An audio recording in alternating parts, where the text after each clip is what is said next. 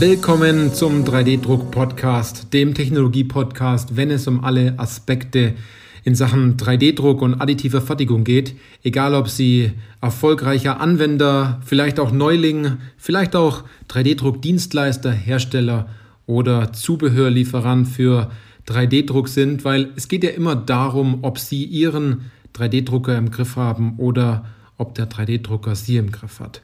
Ich bin Johannes Lutz und ich freue mich auf diese Podcast-Folge, weil diese Podcast-Folge der zweite Teil von dem Thema 3D-Druck Denkfehler ist. Und ich habe doch in dem ersten Teil schon fünf Denkfehler gemacht. Diese Denkfehler, die wir hier erarbeitet haben bei 3D-Industrie in Zusammenarbeit mit vielen Kunden aus der Beratung. Also das, was wir machen, ist, wir bringen sozusagen den 3D-Druck ins Unternehmen. Wir implementieren ihn erfolgreich, damit es das Unternehmen auch erfolgreich umsetzen kann, damit auch Zeit und Geld gespart wird und die Innovationskraft steigt. Und genau zu diesem Thema 3D-Druck, Denkfehler, dort habe ich schon mal eine Veröffentlichung gemacht über die Plattform Mission Additive, die seit neuestem Industry of Things heißt. Also wenn Sie online bei Google ähm, 3D-Druck Denkfehler eingeben, dann ist die erste Seite komplett gefüllt und Sie können die einzelnen, ja, die restlichen Denkfehler, die wir jetzt in dieser Podcast-Folge durchgehen, die können Sie dann online nochmal ganz in Ruhe nachlesen. Was habe ich im ersten Punkt noch gesagt, generell zu dem Thema 3D-Druck, Denkfehler? Da möchte ich nochmal ganz kurz drauf eingehen und ich werde natürlich die Folge 3D-Druck, Denkfehler, die erste Folge, die wir gemacht haben, äh, hier im Podcast werde ich in den Show Notes entsprechend verlinken. Also schauen Sie da rein und vielleicht hören Sie sich davor oder danach einfach den ersten Teil dazu noch an. Aber was möchte ich generell noch dazu sagen? Denn im 3D-Druck ist es ja ganz oft so, dass man sehr stark auf seiner Meinung beruht. Dass man sagt, weil ich das so gehört habe, weil mir das jemand so gesagt hat, weil ich das mal so gesehen habe, muss das genau so sein und es muss stimmen. Ein großer Denkfehler, der ist jetzt nicht bei den fünf Denkfehlern dabei, die ich jetzt nachher gleich mit Ihnen durchgehe, ist, dass man natürlich, wenn man einmal ein Bauteil in der Hand gehabt hat und da sind so ein paar Rillen drauf, weil es vielleicht nicht der beste FFF 3D-Druck war, also von dem Fused Filament Fabrication ähm, Verfahren, dass man gleich denkt, alle Bauteile sind so. Ne? Und dass man natürlich zu den anderen dann sagt, gut, weil das so ist, äh, und da so Rillen drin sind, was ja im Endeffekt nur die einzelnen Schichten sind, denn es heißt ja additiv gefertigt oder generativ gefertigt, heißt so viel wie, dass dieses Bauteil Schicht für Schicht gedruckt wird oder hergestellt wird, was ganz normal ist übrigens, ähm, dass man sagt, gut, das bringt nichts, 3D-Druck, das setzen wir nicht ein. Aber dabei ist es ganz anders, denn man sollte dort vielleicht eher seine Überzeugung ändern, anstatt ständig zu versuchen, dass es nicht funktioniert.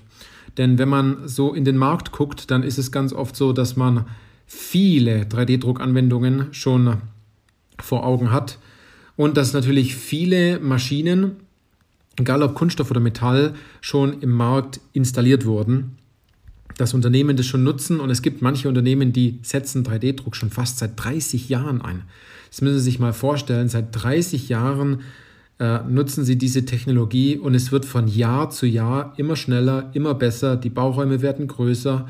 Und wenn man dort natürlich bestimmte Herangehensweisen vor 20, 30 oder 10 Jahren schon richtig gemacht hat, dann konnte man sich hier einen richtig guten Platz sichern ähm, gegenüber seinem Wettbewerber oder einfach viel Geld und Zeit sparen und seinem, ja, seinem Kunden innovativ, ähm, Innovationsstärke entsprechend auch zeigen.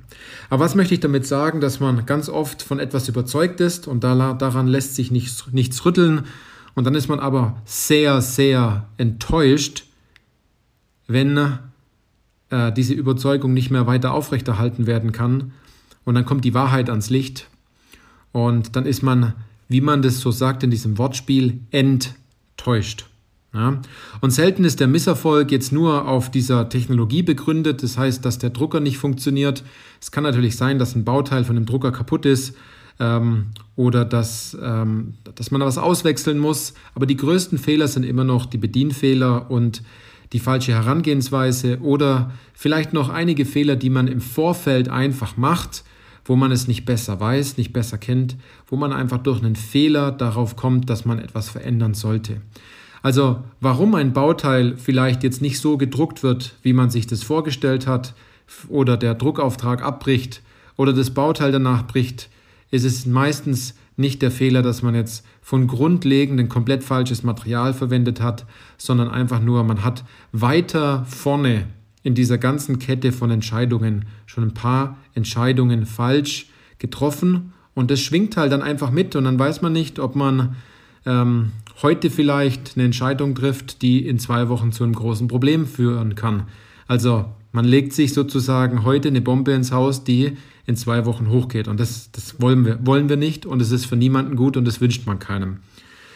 Ähm, genau, also ich habe fünf Denkfehler vorbereitet, damit Sie nicht mehr so gefrustet sind, was das Thema angeht. Ich habe all den Denkfehlern einen Namen gegeben, denn wenn wir in der Beratung ähm, bei unseren Kunden sind, wenn wir eine Potenzialanalyse machen, dann ist es so, dass wir diese Denkfehler auch offen ansprechen, denn äh, wir bewegen Menschen und weil wir Menschen bewegen, bewegen die sozusagen eine Technologie. Und ähm, dabei geht es natürlich immer darum, Druck aufs Ergebnis aufzubauen, aber nie Druck auf den Menschen. Aber jetzt zu den einzelnen 3D-Druck-Denkfehlern. Fangen wir mal mit dem ersten an. Der erste ist der 3D-Druck-Veränderungsdenkfehler. Legen Sie den Wert immer auf die Anwendung und dessen Vorteile anstatt auf technische Features. Es ist ein ähm, ganz gefährlicher Denkfehler, weil man diese, diese Anwendung, die man eigentlich hat, verdrängen möchte. Weil es viel mehr Spaß macht, über technische Features nachzudenken und sich Gedanken zu machen darüber, wie wäre es, wenn wir einen 3D-Drucker hätten, der XY kann und XY macht und gegenüber dem Wettbewerber einfach ein paar Features mehr hat oder in der Software Features mehr hat oder mehr Materialien hat, die aber vielleicht eher kontraproduktiv sind, anstatt wenn man nur wenige Materialien einsetzt. Also der Verdrängungsdenkfehler, dort geht es eher darum, dass man sich eher an diese Shiny Objects, äh, ja, dass, dass die Shiny Objects einem besser gefallen, wenn man so sagen darf, anstatt wirklich die Dinge, mit denen man sich eigentlich beschäftigen sollte, und zwar mit der Anwendung.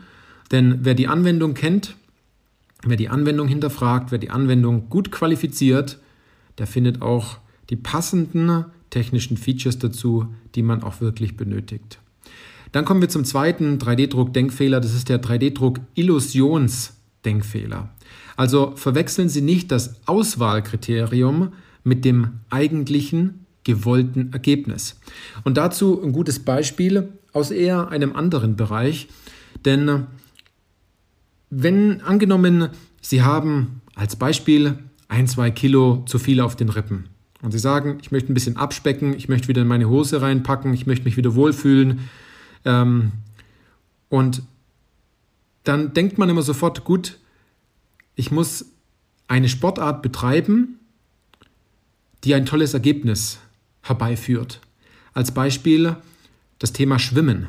Es gibt ja Leistungsschwimmer und wenn man das Schwimmen vielleicht mal beobachtet hat, ähm, im Schwimmbad oder bei, im Fernsehen auf Eurosport, ähm, wenn dort äh, zum Beispiel eine Europameisterschaft ist in der Kurzbahn, also 25 Meter, ähm, dann glaubt man, dass man den gleichen Body, das schöne V-Kreuz, Bauchmuskeln, schön groß und schlank, große Hände, äh, dass man das erreichen kann, wenn man diese Sportart betreibt. Aber das ist ganz gefährlich und es ist ein, der Illusionsdenkfehler in der Hinsicht, weil die Schwimmer, die dort an den Start gehen, die schwimmen, weil sie diesen Körper haben, weil sie groß sind, weil sie vielleicht auch von Grund auf die Genetik haben, schlank zu sein und weil sie vielleicht auch sehr beweglich sind und das ganze Paket einfach mitbringen. Also hier ganz arg aufpassen, dass das Auswahlkriterium in dem Sinne äh, nicht mit dem gewollten Ergebnis verwechselt wird.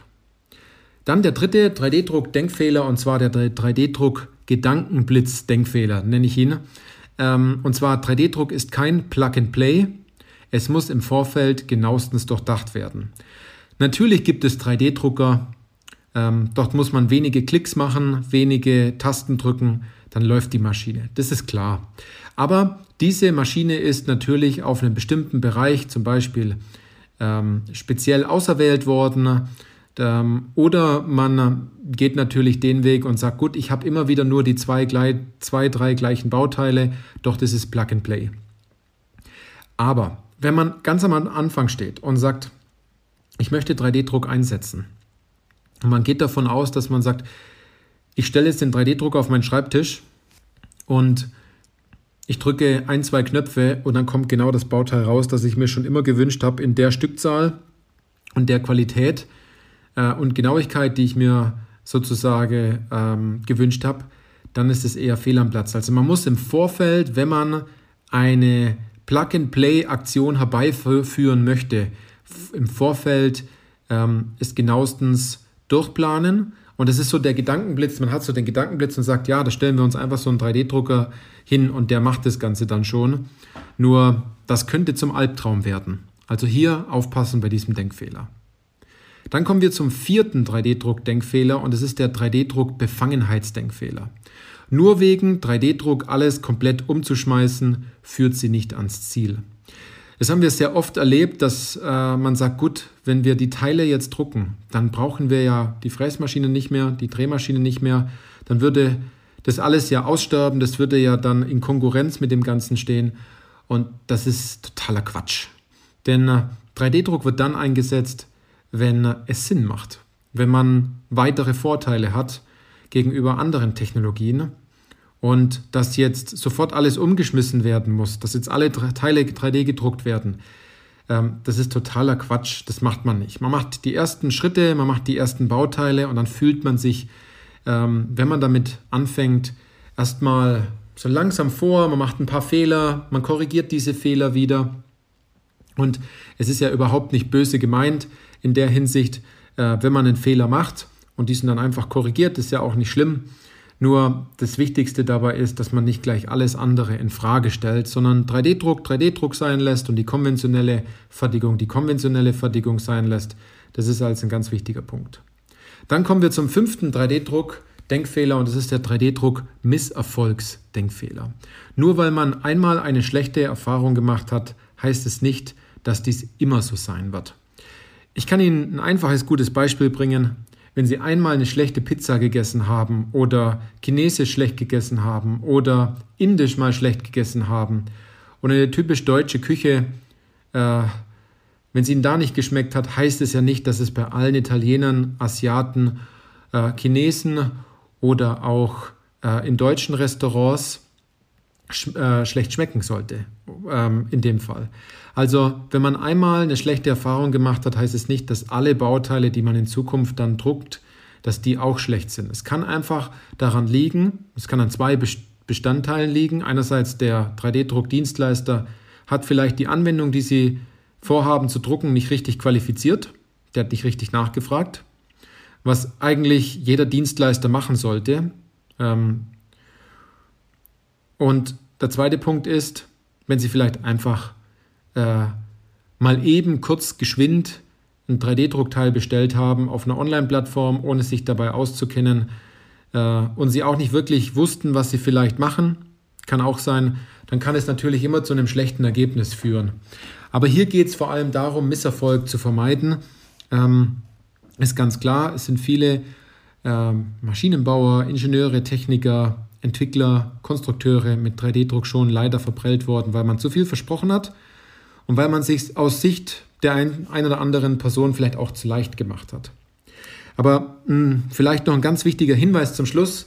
Das ist so, denn man braucht, um diese Denkfehler, die ich Ihnen hier jetzt genannt habe, auf die Sie ja selber auch nie gekommen wären, weil man in seinem eigenen Kopf, von einem eigenen Kopf halt nicht ausbrechen kann und weil man nicht weiß, weil was man nicht weiß, man kann nicht wissen, was man nicht weiß. Ähm, es ist natürlich so, dass man immer einen Input von außen braucht. Also einen Hinweis von außen, wo jemand einen darauf hinweist und sagt, gut, hast du es vielleicht schon mal so überlegt? Wollen wir es nicht nochmal probieren? Was hast du denn damals gemacht? Seit wann ist denn das Ganze so? Etc. Und ähm, doch braucht man einen Input von außen, um erstmal diese Denkfehler bei sich selbst zu erkennen. Das machen wir auch Ganz normal bei uns, wenn wir die Beratung machen, Potenzialanalysen bei Unternehmen in Sachen 3D-Druck, sprechen wir das ja auch an, wie am Anfang gesagt. Es gibt aber auch eine Fragetechnik, wie man das selbst schafft, bei sich herauszuarbeiten. Das, das geben wir unseren Kunden in der Hinsicht mit, dass wir sagen, wenn wir ähm, zum Beispiel nicht erreichbar wären kurz und ihr wollt eine Entscheidung treffen, dann gibt es einen Notfallplan. Äh, fragt euch diese Fragen und ihr könnt auf ein gutes Ergebnis kommen und ihr könnt euch in der Sache hinterfragen, äh, ob es der richtige Schritt ist, das zu tun. Und die meisten haben hier, außer sie haben sich vielleicht von irgendjemand umstimmen lassen, der einen großen Denkfehler hat, super Ergebnisse erzielt. Also, aber da vielleicht ein anderes Mal mehr dazu.